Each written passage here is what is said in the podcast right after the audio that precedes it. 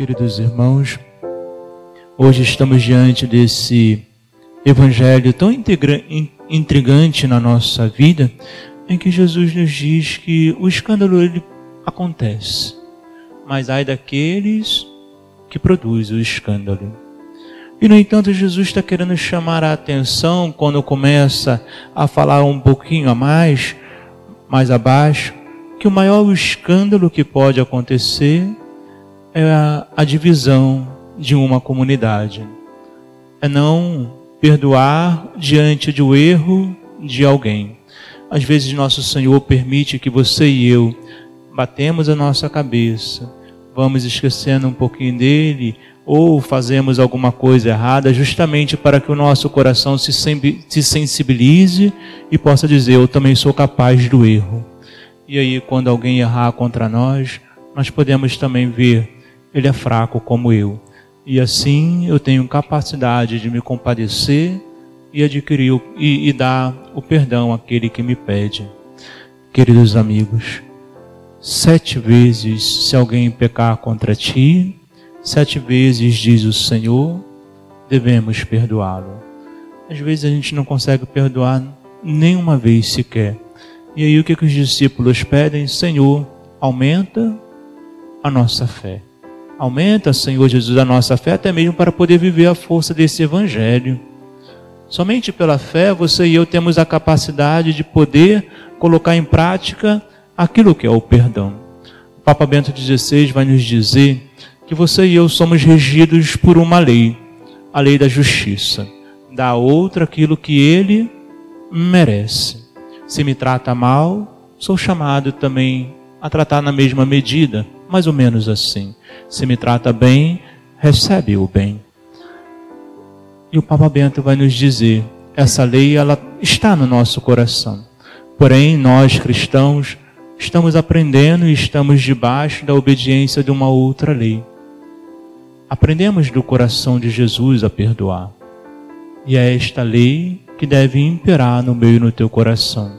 Perdoar não é um ato humano, mas é um ato divino. Só aqueles que caminham com o Senhor têm a graça de poder colocar em prática esta grande graça de Deus na vida de todos os seres humanos. Não perdoamos porque não temos Ele em nosso coração, não temos esse encontro.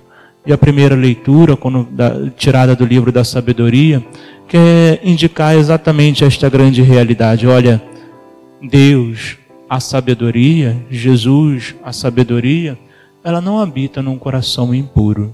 Ela habita num coração que está aberto, sensível a viver aquela realidade. Não, não é num coração que se sujeita às astúcias deste mundo que ali vai habitar a sabedoria de Deus. Não é ali. E queridos irmãos, o Evangelho, ah, o Salmo de hoje, tão belamente vai cantar para nós. Deus habita em todo lugar. Se eu for às alturas do céu, lá eu encontrarei. Na, na baixeza do abismo, encontrarei lá também.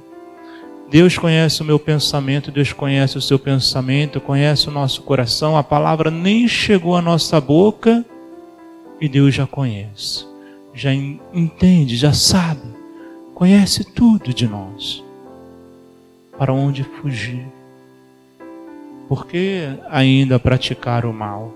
Por que não perdoar? Por que se afastar desse Deus?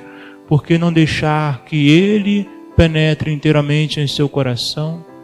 Não temos como escapar e Ele quer tudo dar a mim e a vocês. Queridos irmãos, que este Evangelho hoje, esta palavra, essa liturgia que hoje acabamos de contemplar, que os nossos, nossos olhos acabaram de celebrar, possamos nós pedir ao Senhor: Senhor, aumenta-nos a fé. Senhor, dai-nos a largueza para colocar-te em nosso coração. Dai-nos, Senhor Jesus, a largueza para encontrar-nos contigo. Dai-nos, Senhor Jesus, sim, uma dilatação no nosso coração para que tu possa, ter, possa ser tudo em nós. Dai-nos, Senhor Jesus, tal abertura para que até mesmo o escândalo da divisão seja tirado da nossa comunidade. e possamos assim praticar a graça e esse grande mistério do perdão.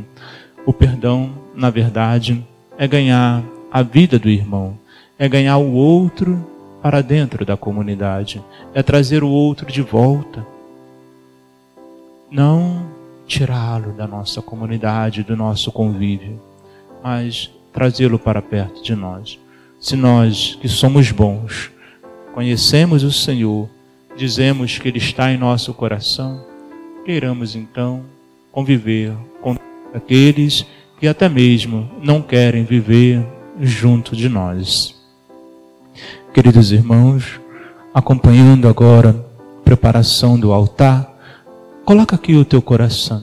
Pede a Jesus nesta hora para que possa aumentar, elevar a sua humanidade e essa humanidade elevada possa alcançar verdadeiramente a grande graça daquilo que Deus é em nós.